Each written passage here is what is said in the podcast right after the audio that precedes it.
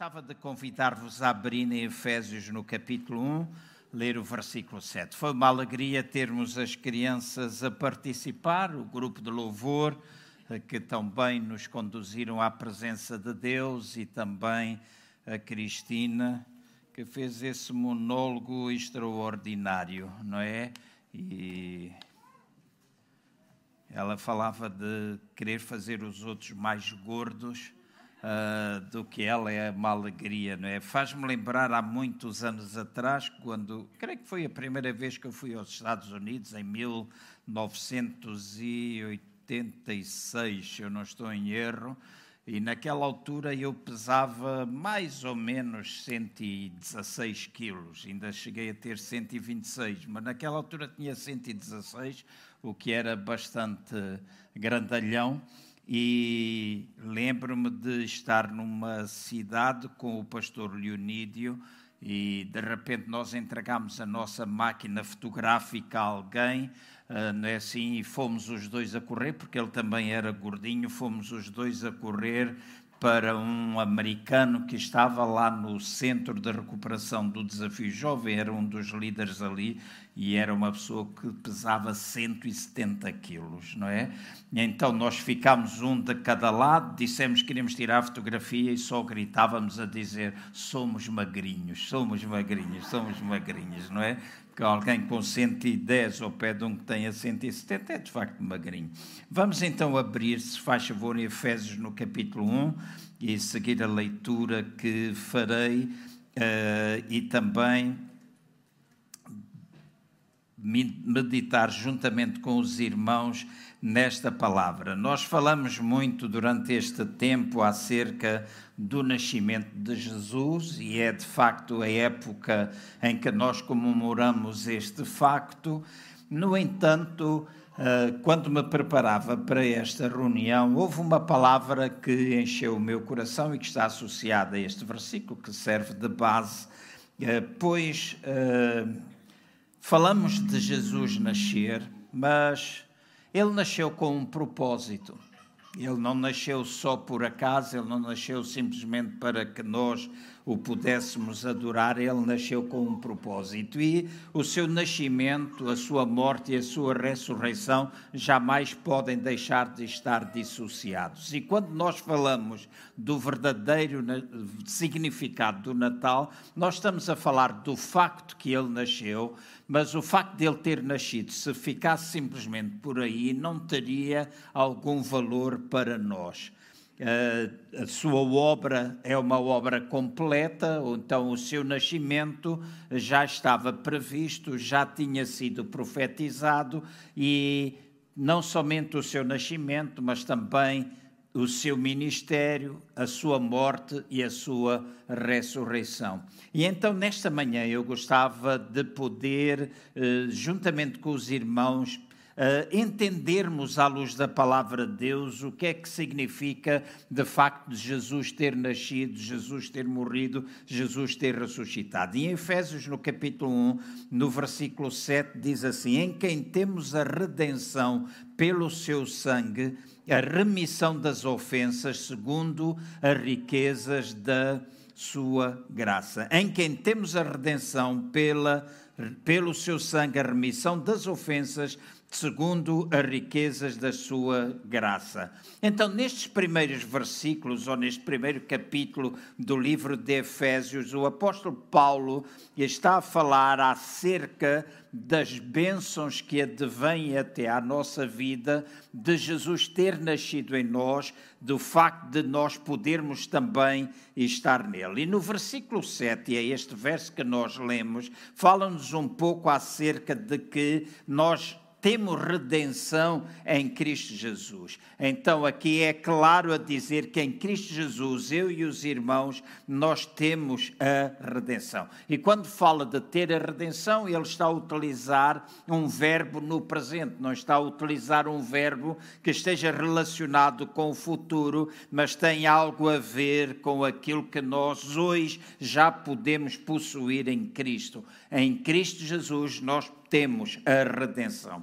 Agora, quando nós falamos acerca da redenção, de alguma forma é importante nós sabermos, e principalmente nós cristãos e nós pregadores, e às vezes quando nós falamos uns com os outros, utilizamos uma série de linguagem bíblica ou palavras ou expressões bíblicas que nós ficamos sem perceber muito bem. Às vezes usamos termos como a justificação, ou como a redenção, ou como a propiciação.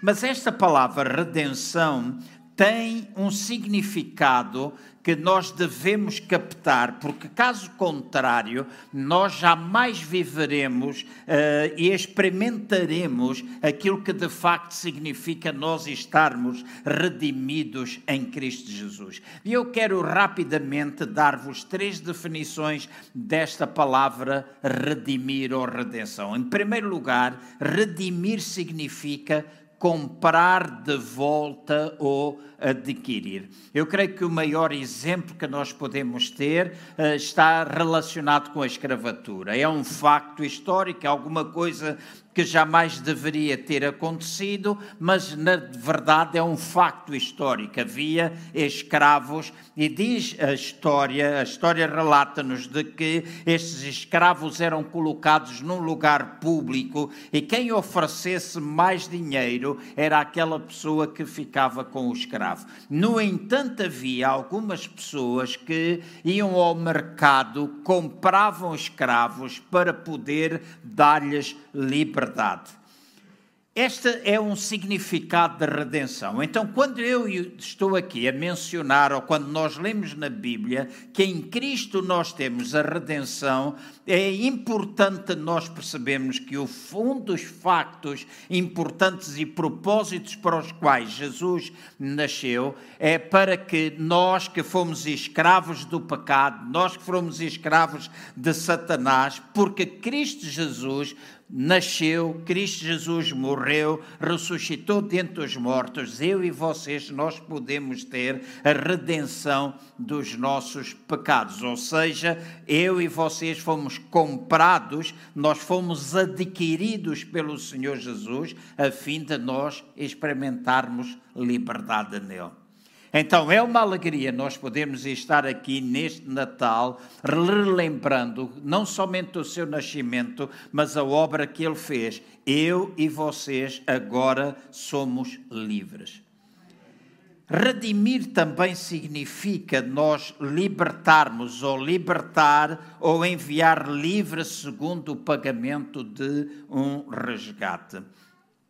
Quando nós falamos acerca de pagamento de resgate, nós temos de nossa mente ir até aquela altura em que, altura e que são nos tempos presentes, assim também acontece, em que há reféns.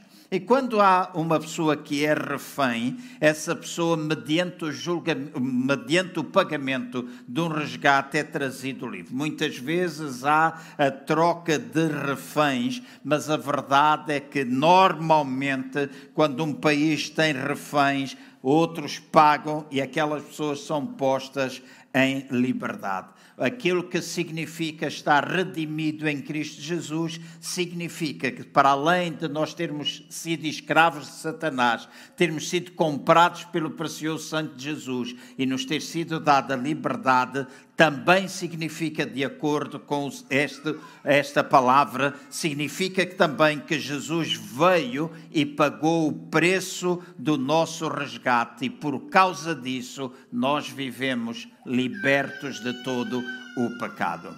Amém?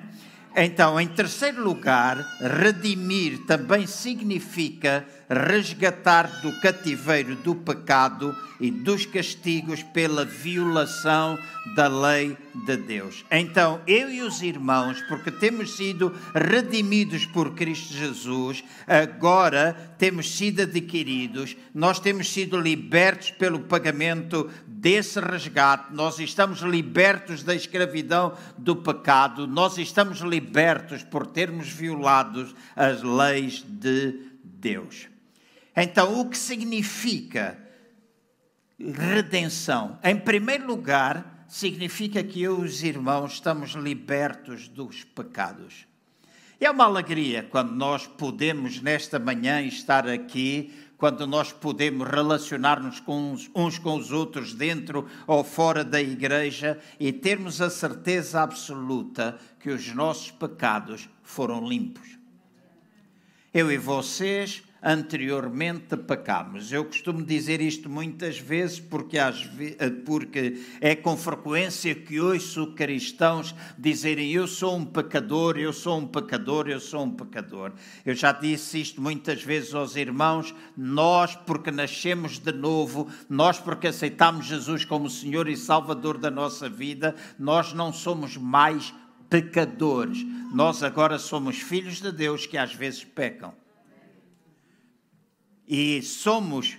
Por que é que é isso? Por que é que acontece dessa forma? Porque de facto Cristo Jesus já nos libertou dos nossos pecados pelo seu sangue, está escrito na palavra de Deus, nós temos a remissão dos nossos pecados. E remissão dos nossos pecados significa que eles foram totalmente apagados, eles foram totalmente livres e agora nós já não estamos mais debaixo da escravidão do pecado, já não estamos mais nas mãos de Satanás, nós agora estamos libertos pelo precioso nome do Senhor Jesus, porque Ele foi o nosso substituto lá na cruz do Calvário. Está escrito que Ele foi moído pelas nossas transgressões e pelas nossas. Ele foi ferido pelas nossas transgressões e moído pelas nossas iniquidades. E diz que o Senhor fez cair sobre Ele a iniquidade de todos nós.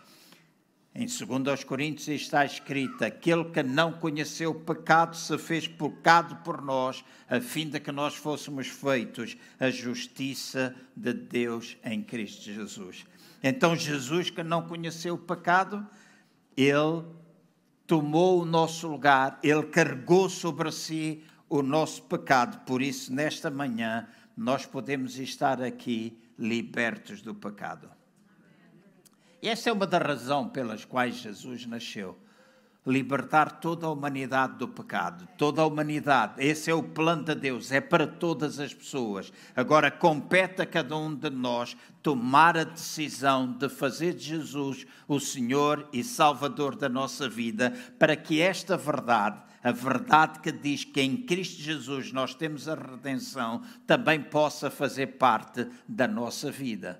E este é fundamento da nossa fé, é fundamento da nossa caminhada com Cristo Jesus. Se nós não entendermos isto, então muitas vezes nós viveremos debaixo da culpa quando nós pecamos. Mas a verdade é que se nós pecarmos, nós temos alguém a quem nós podemos confessar os nossos pecados e ele é fiel e justo para nos perdoar, mas também para nos purificar de toda a nossa injustiça. Amém? Então, esse é um benefício do facto, devido ao facto de Jesus ter nascido. Mas a segunda parte desta libertação do pecado tem a ver não somente com a remissão, mas tem a ver com toda a libertação da escravidão do pecado. Em Tito, no capítulo 2, no versículo 11 até o versículo 14, e se tiverem a oportunidade de abrir, façam-no se faz favor,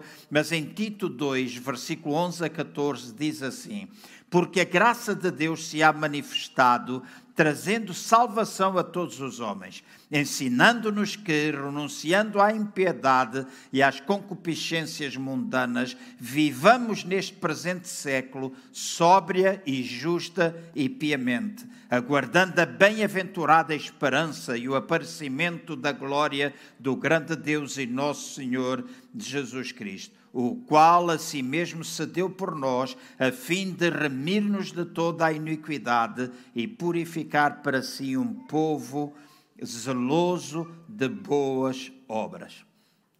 Versículo 12 fala-nos da forma como nós devemos viver. Diz que nós devemos viver de forma sóbria, justa e piamente.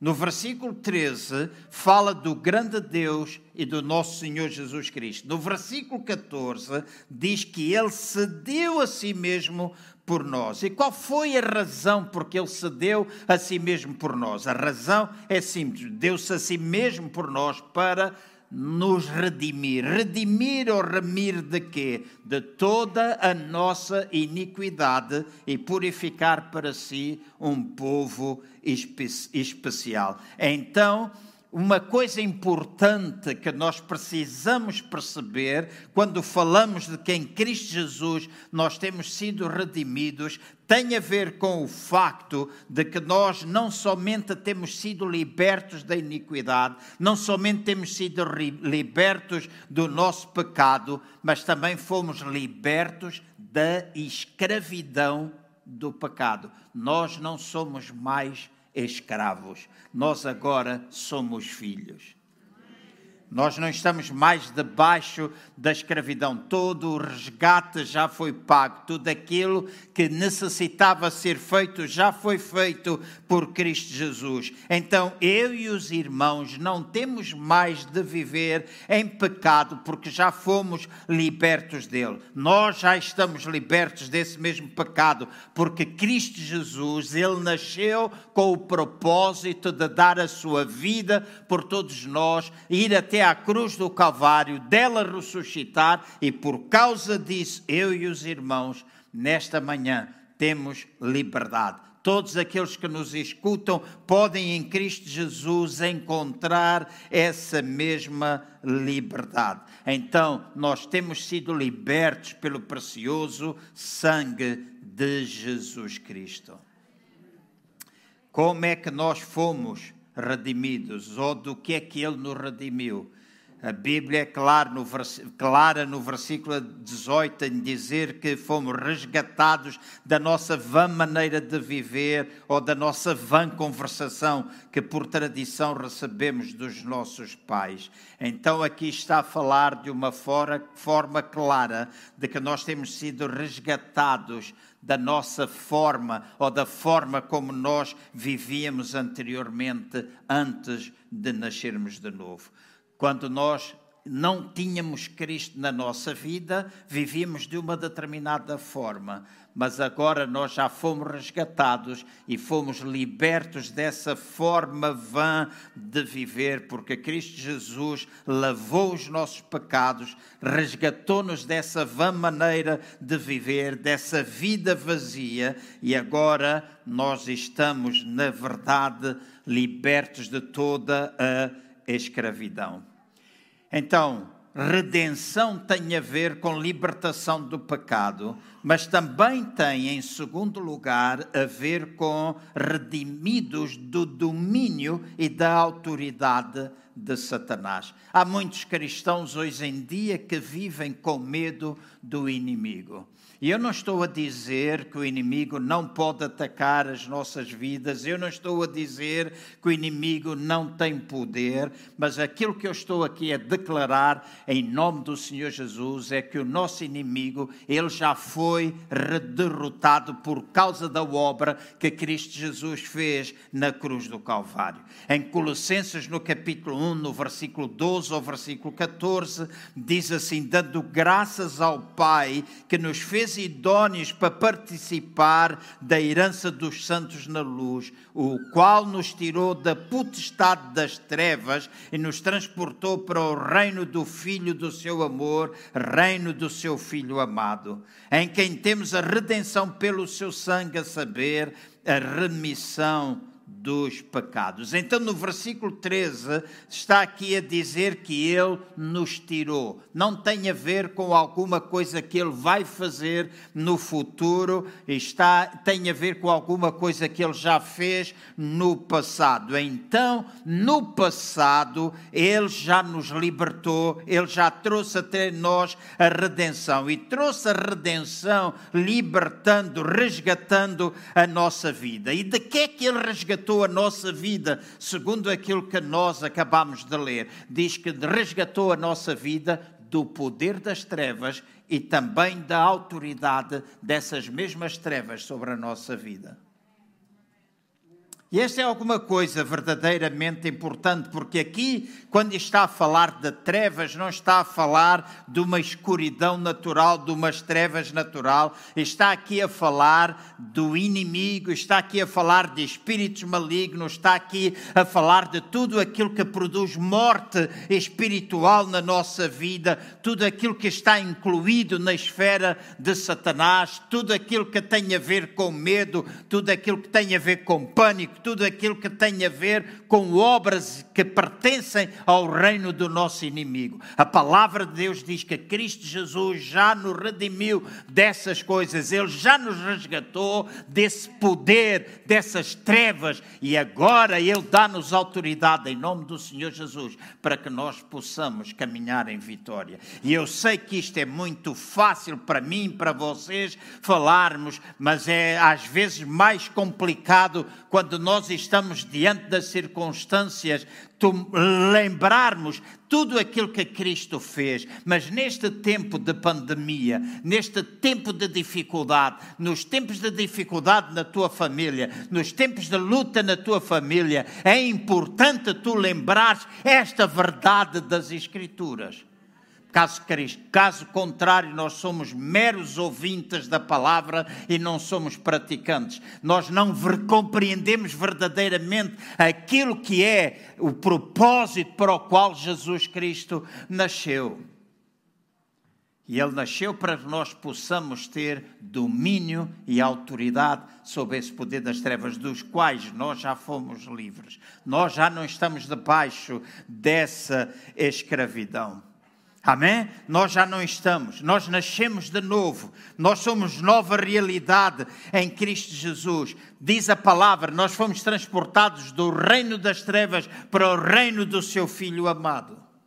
Então nós agora pertencemos ao reino de Deus. O reino de Deus está em nós. O reino de Deus está agora a ser implantado nesta terra por cada um de nós que está aqui por cada um daqueles que pertencem ao corpo de Cristo, porque o reino de Deus está em nós.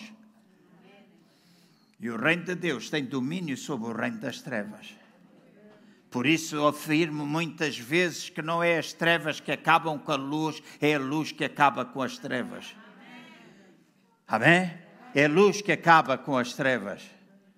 Então, quando nós, na realidade, conseguimos perceber esta verdade das Escrituras, quando nós falamos do nascimento de Cristo Jesus, quando mais à frente, daqui a uns meses, nós falaremos da sua morte e da sua ressurreição, a mensagem não está dissociada uma da outra. Hoje nós falamos, Ele nasceu e nasceu com um propósito, não nasceu simplesmente para ser adorado, para se lhe darem ofrendas, não nasceu simplesmente para que nós possamos possamos dizer Jesus nasceu. Não nasceu simplesmente para que nós possamos ter festas de família.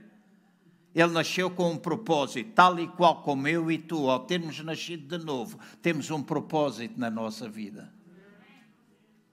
E o grande problema da maior parte das pessoas é que não entendem nem conhecem qual é o propósito que Deus tem para as suas vidas.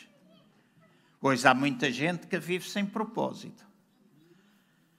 Se nós perguntarmos, eu não vou fazer isso publicamente, mas se à saída nós tivéssemos alguém a perguntar, pessoa a pessoa, qual é o propósito que tu tens para a tua vida, eu não sei quantos é que ficariam engasgados. Eu não sei quantas pessoas que estão aqui, na realidade, conhecem o propósito de Deus para as suas vidas. E é importante nós conhecermos o propósito. Jesus veio com um propósito, é importante eu saber qual é o propósito que Deus tem para a minha vida. E se eu não sei, é tempo de parar e perguntar a Deus e tentar descobrir, porque os meus passos devem ser conduzidos segundo o propósito que Deus estabeleceu para a minha vida. E quando nós enfrentamos circunstâncias adversas, quando nós estamos agora diante de um problema como nós temos, nós não temos ficar escravizados, nós não temos nos esconder atrás das coisas. Eu já afirmei muitas vezes aqui aos irmãos, não, não podemos negar que estamos perante uma pandemia. A mim não me interessa como é que este vírus surgiu. Pode haver muitas teorias, pode haver muitas desconfianças, há muitas coisas que nós ah, às vezes não sabemos, não percebemos, mas não podemos negar o facto. Ontem o Jornal Expresso falava um pouquinho acerca de que em Portugal está a ser investigado como é que os casos diminuem, mas as mortes aumentam. E é o único país onde isso está a acontecer. Se eu for prestar atenção àquilo que a tia de uma de uma das moças que trabalha na frutaria debaixo de mim, que foi internada no hospital, num determinado hospital de uma determinada cidade, e lhe foi decretada, entrou lá com pneumonia, um cancro, estava em fase terminal, e quando veio o resultado diz que morreu de Covid. E a filha disse, eu não quero que isto esteja escrito aqui. E a senhora lá do hospital disse, pois, mas é por cada pessoa que morre de Covid nós recebemos dinheiro. Então, eu não sei qual é a verdade, eu não sei.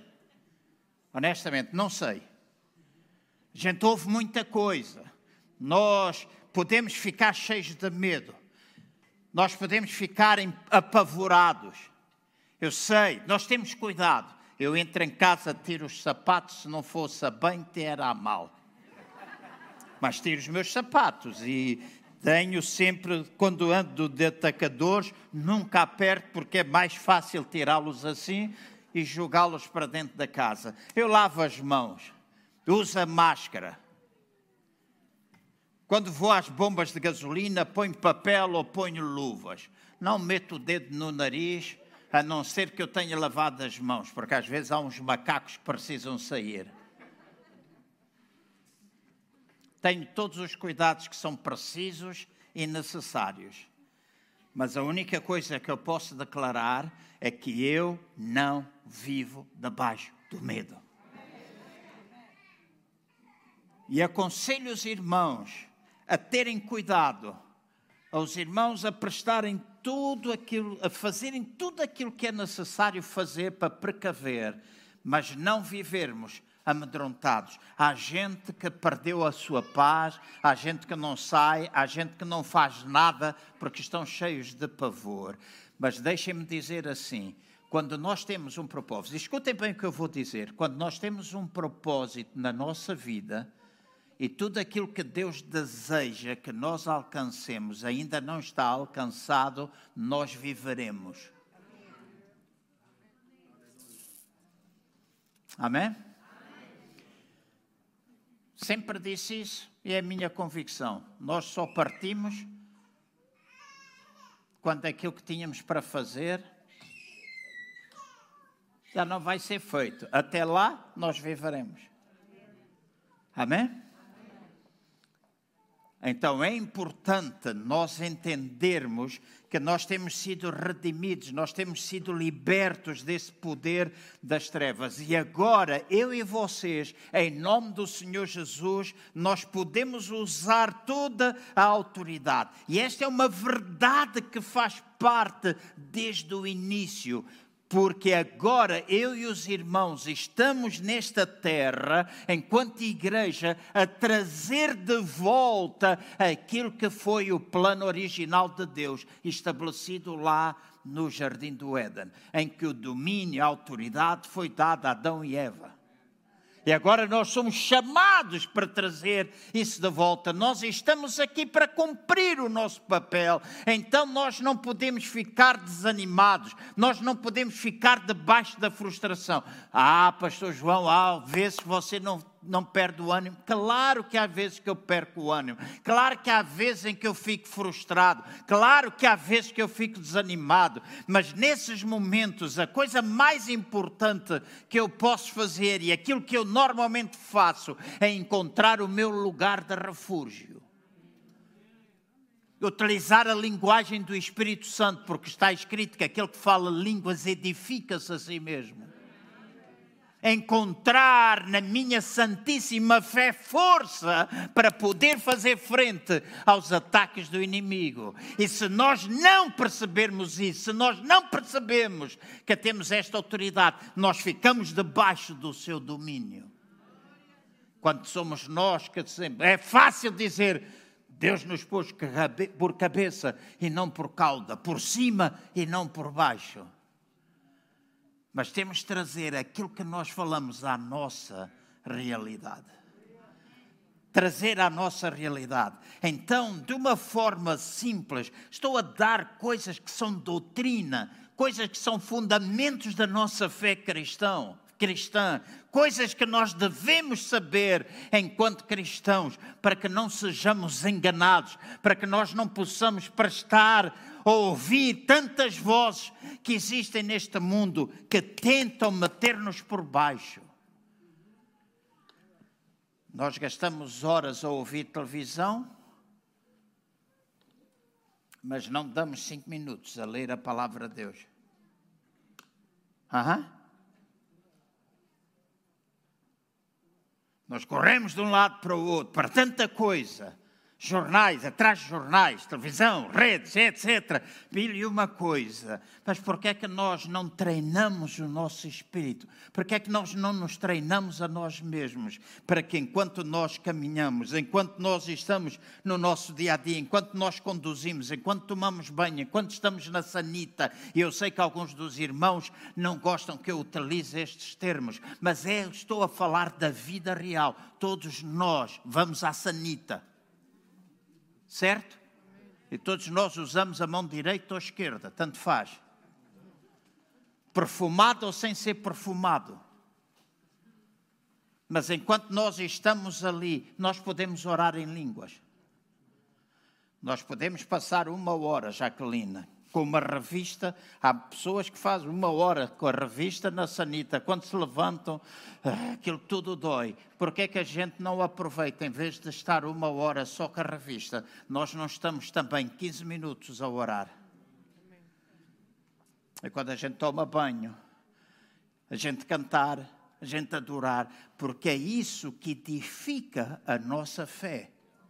São estas coisas que edificam a nossa fé e nos fazem lembrar que nós já não estamos mais debaixo do domínio de Satanás, nós agora estamos e não estamos debaixo do domínio, não pela nossa força, mas por causa daquilo que Cristo Jesus veio fazer a esta terra, com o propósito que ele tinha quando nasceu para vir até junto de nós. Então ele libertou-nos do pecado, ele redimiu-nos dessa escravidão e por último está escrito que ele redimiu-nos também da maldição da lei.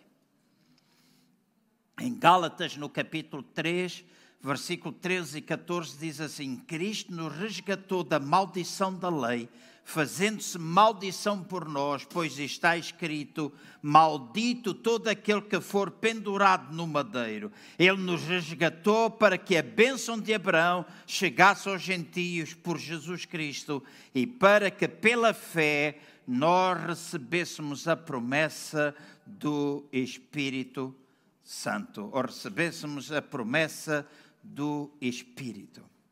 De novo, temos aqui a palavra redimir.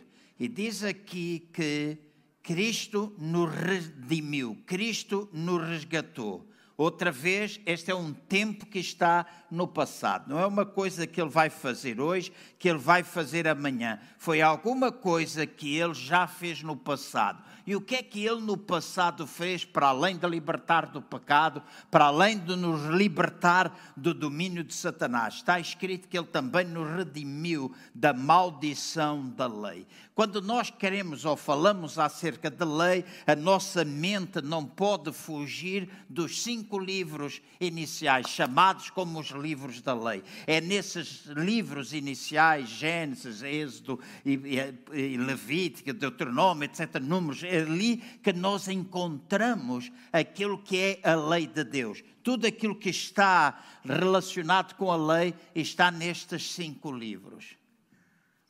E ali fala das diferentes maldições.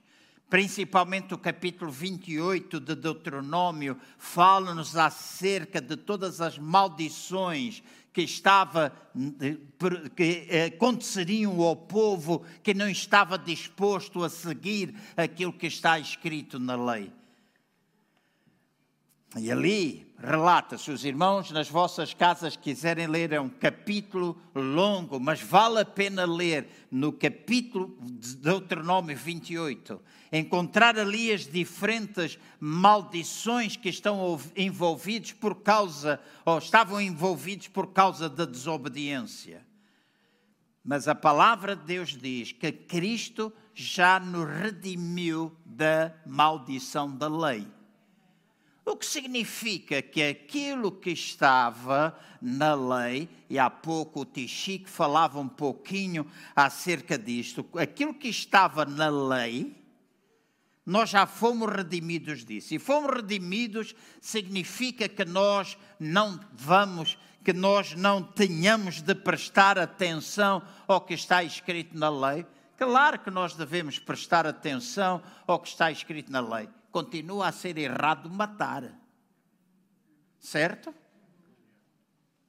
Mas a graça de Nosso Senhor Jesus Cristo, escutem bem, a graça de Nosso Senhor Jesus Cristo, o facto de Jesus Cristo ter nascido com o propósito, e ele nasceu com o propósito, e o propósito inclui nosso, o nosso resgate. E diz que em Cristo Jesus toda a lei foi cumprida e agora, pela graça de Deus, e graça de Deus não é só um favor que nós não merecemos, porque muitas vezes nós ouvimos a palavra graça e nós pensamos que a graça tem simplesmente com um favor imerecido de Deus que nos traz a salvação. Mas nós, quando falamos de graça, não estamos simplesmente a falar do tal favor imerecido que foi trazido até nós, porque Cristo pagou o preço e de graça nos deu a salvação. Então não falamos simplesmente dessa graça, nós falamos da graça que é o estado em que nós, ou a forma como nós vivemos hoje. Nós vivemos debaixo da graça e debaixo da graça não é só favores imerecidos, não é simplesmente a capacidade de nós sermos perdoados e nós fazermos aquilo que nós quisermos. Graça também tem a ver com Deus nos capacitar com poder para que nós possamos vencer. É a força que vem à minha vida, a força que vem à tua vida, para que nós possamos vencer e conquistar. Nós termos domínio. Então aqui diz que ele já nos redimiu da maldição da lei. Agora nós estamos debaixo da graça. Quais as três áreas principais? Se os irmãos forem a Deuteronômio, no capítulo 28, os irmãos vão ver quais as três áreas principais. A primeira era a morte espiritual. Em Gênesis, no capítulo 2, no versículo 17, diz: Mas da árvore da ciência do bem e do mal, dela não comerás, porque no dia em que dela comerdes, certamente morrerás. Então aqui estava sendo ordenado Adão e Eva que eles simplesmente deveriam comer das árvores de fruto, da árvore da vida, aquilo que produziria vida neles. E estava a dizer da árvore da ciência do bem e do mal vocês não devem comer. E será que Deus tinha medo que eles comessem? Não, é que a revelação do bem e do mal era alguma coisa que iria trazer juízo, iria fazê-los pensar na igualdade de Deus. E essa foi uma das formas do inimigo enganar, da serpente enganar a mulher, dizendo: se tu comeres, vais ser igual a Deus. Deixa-me dizer, nós já somos iguais a Deus. Nós fomos criados à imagem e semelhança dele. Então o inimigo gosta muitas vezes de nos enganar, fazer-nos pensar que nós somos menos do que aquilo que nós somos mas nós já somos iguais a eles. Então nós hoje vivemos pela graça, nós hoje temos a, esta revelação da nossa posição em Cristo Jesus. E diz que ele dizia: não comam, mas eles comeram, e então a Bíblia diz que quando eles comeram, houve separação, porque a morte espiritual, essencialmente, e eu vou dar-vos três aspectos quando fala aqui acerca de morte espiritual, fala acerca de separação. Quando Adão e Eva comeram não somente foi uma decisão que tomaram para eles mesmos, mas influenciou toda a humanidade. Diz que a morte passou a todos os homens, porque todos pecaram. Então, morte espiritual tem a ver com separação de Deus. Morte tem a ver com morte física, o nosso espírito deixar o nosso corpo humano. A Bíblia fala de uma outra morte que é a morte eterna, o lugar da separação eterna de Deus. E a palavra de Deus diz que Cristo já nos redimiu da maldição da morte. Já nos redimiu de todas estas coisas. Já nos redimiu da doença ou enfermidade. É, no versículo 61 de Deuteronômio 28 diz que o Senhor também fará vir sobre ti toda a enfermidade e toda a praga que não está escrita no livro desta lei, até que sejas destruído. E estava a falar àqueles que desobedeciam à lei de Deus. Então eu redimi-nos da morte espiritual, com toda as, todas as implicâncias que a morte tem também nos redimiu da doença ou da enfermidade e também nos redimiu da pobreza. E este é, uma, é, um assunto bastante polêmico e às vezes muita gente tem medo de falar acerca disto. Mas deixem-me dizer, falar de dinheiro, ou a Bíblia fala mais de dinheiro do que fala acerca do cura divina. Porque muitas vezes nós deixamos que o dinheiro seja o nosso Senhor. E a boa administração das nossas finanças é importante. E quando eu falo da redenção, ou da remissão, ou do resgate, ou de nós termos sido redimidos desta maldição da lei da pobreza, eu não estou a insinuar que todos nós temos de ser ricos, todos nós temos de ser proprietários de casas, todos nós temos de ter automóveis, todos nós temos de ter aviões, como muita gente peca no evangelho distorcido daquilo que é verdade e leva as pessoas para este ponto. Mas eu estou a falar de quando Ele nos redimiu da maldição da pobreza, Ele deu-nos, Ele redimiu-nos para que nós tenhamos toda a suficiência e possamos ter mais do que aquilo que é necessário para nós sermos canais de bênção. E quando nós somos canais de bênção semeando, nós também podemos colher. E nós não negociamos com Deus, dou-te o chouriço, tu dás-me o porco. Mas nós temos de lembrar que na palavra de Deus promete, e nem sempre nós vamos ter muita abundância, mas nos momentos em que nós não temos muita abundância, Deus suprirá as nossas necessidades em glória por Cristo Jesus. E no momento em que nós temos abundância, nós podemos ser canais de bênção para outras pessoas. E até mesmo quando nós temos pouco há princípios que estão associados à lei da sementeira que nós temos de pôr em prática. Se tu estiveres a passar fome, Simão, eu chegar junto de ti e te der um saco de batatas, o Simão é estúpido. Desculpa lá usar, só estou a dar exemplo. O Simão é estúpido. Se ele está em tempo de fome, eu dou-lhe um saco de batatas, ele é estúpido de se comer o saco todo. Ele tem de lembrar que no meio daquele saco está alguma semente para ele poder semear e vir a colher. Eu não percebo muito da agricultura, só quando estive no Instituto Bíblico é que andei a achar batatas, andei nas frutas, etc. O caseiro lá no Instituto, ainda hoje eu tenho caulos aqui. O caseiro ensinou-me quando fazia bolhas, a gente fazia xixi para as mãos, para as bolhas secarem. Dizem que é assim que se faz. De vez em quando eu fazia xixi para a mão e lavava com xixi. Mais desinfetante do que essa porcaria do álcool hoje, que não tira as bolhas. Mas ele ensinou-me, por cada batata que a gente semeia, há cinco ou dez que nós podemos colher. Assim, Madeleine? Se for fraquinha, são cinco. Se é uma boa colheita, é dez. E se for muito boa, às vezes ainda é mais, com uma batata. Então, se nós temos um saco e estamos com fome, vamos comer parte do saco, mas a outra parte vamos semear. Então, quando nós não temos, vamos aprender a semear em tempos de fome. Porque jamais podemos colher se nós não semearmos em tempos de fome. E Cristo nos redimiu da maldição da lei.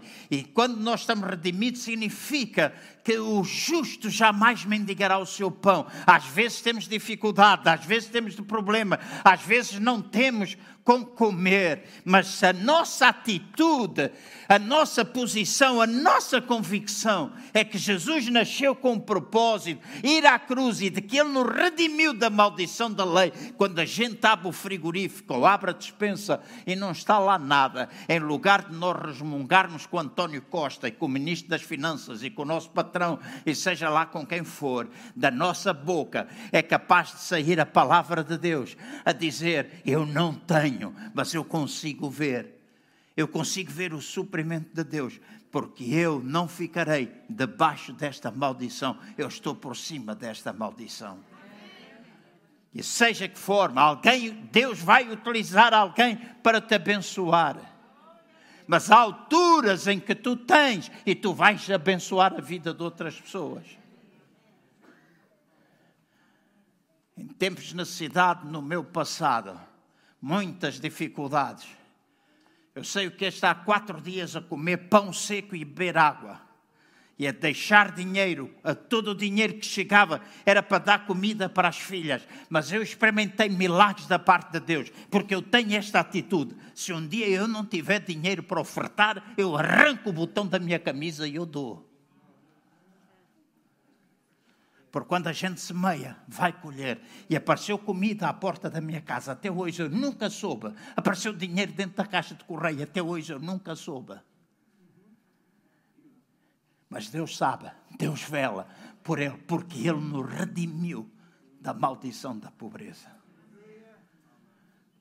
Nem sempre temos abundância às vezes nós temos abundância, às vezes nós não temos tanta abundância, mas esta não deixou de ser uma verdade.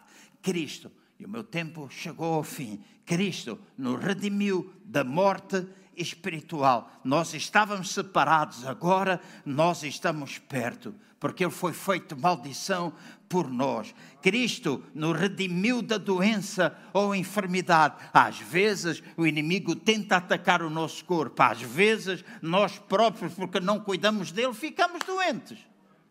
Não vamos pôr a culpa constantemente no diabo. Aham. Se num tempo de frio e tu tens soalho em mosaico e estás quentinho, já puseste o saco cama eu não vou dizer o que é que é na minha casa, porque eu sofro com o calor. Dois edredons, aqueles grandes. Hoje acordei todo molhado. Calças, e às vezes acordo à meia da noite, parece que me falta o ar e o coração está a bater acelerado. Normalmente tenho sempre um sonho. Estou sempre a sonhar que estou em aflição e quando acordo estou todo molhado, todo ensopado por causa daqueles dois edredons. se eu estiver debaixo daqueles edredons, tiro os pés, não calço os chinelos.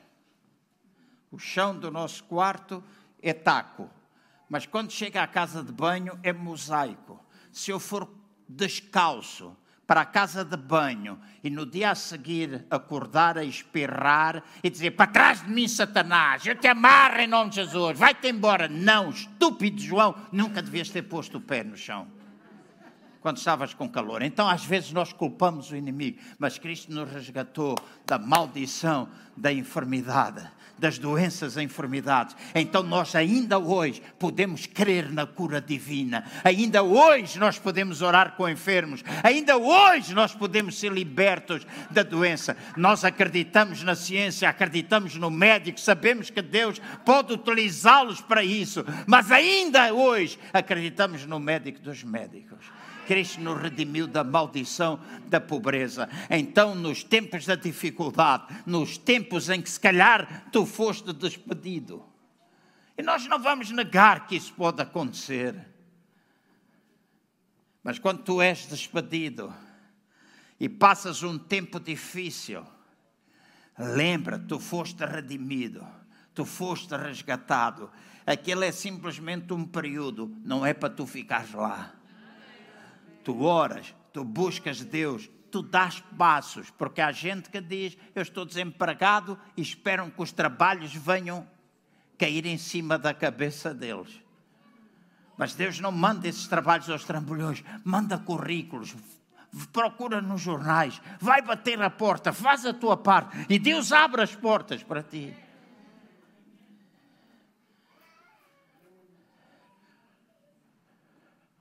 Não digas, ah, isto é comigo, isto é comigo, isto é comigo. Não, faz alguma coisa. Tu és cristão, tu és um filho de Deus, tu foste resgatado, tu deves ir.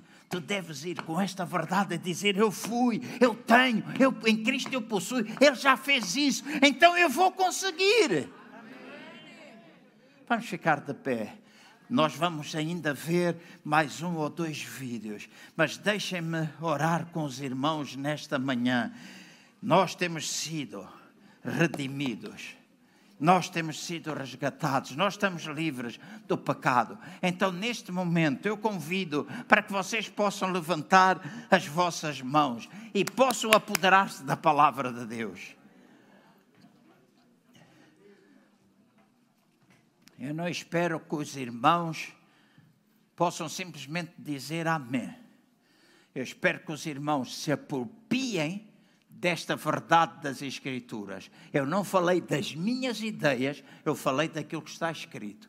E poderia ter dado dezenas de versículos, mas eu não mandei tudo a tempo e eles não estão a ser projetados. Simplesmente mencionei algumas coisas, mas baseado naquilo que está escrito da palavra de Deus. Então apropria-te.